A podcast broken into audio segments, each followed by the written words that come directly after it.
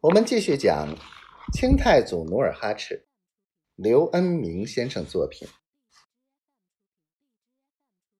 韩王话音刚落，童养性第一个站起来，说：“韩王，据我在沈阳刺探，明军四十七万是诈，实者西路杜松部仅有两万余人，南路李如柏部也是两万余人。”北路马林部两万，再加叶赫两千助战，也不过三万。东路一万，另加朝鲜援军一万多人，总共四路大军，也不过十万有余。好，好，此行十分重要。努尔哈赤坐在豹皮椅上，点头称赞。韩王。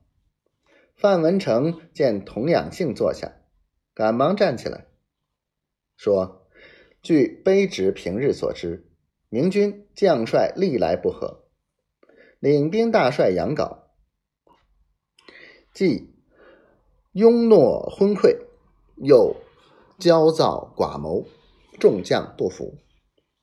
杜松靠老子身居要职，是有名的花花千岁，贪杯好色。”没有带兵的本事。北路之将马林虽有军衔，但徒有虚名，并无将才。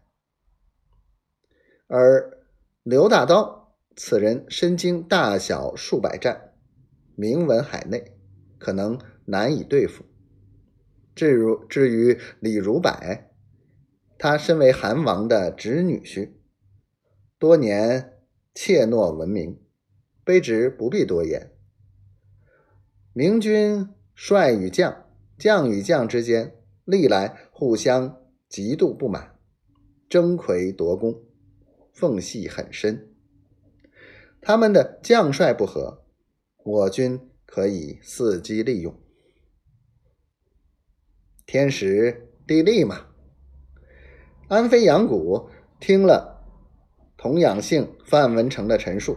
也激动地站起来，说：“兵家胜筹，唯在得天时、得地利、得人心。眼下虽是初春，但天气尚寒，明军多是江浙、陕甘兵士，怕冷畏寒，天时与敌不利也。至于地利，建州多山多谷，再加之。”解冻雪融，道路泥泞，对惯于平原作战、常于释放火器的敌军十分不利。相反，天时地利与我八旗兵士多习以为常，不会干扰斗志。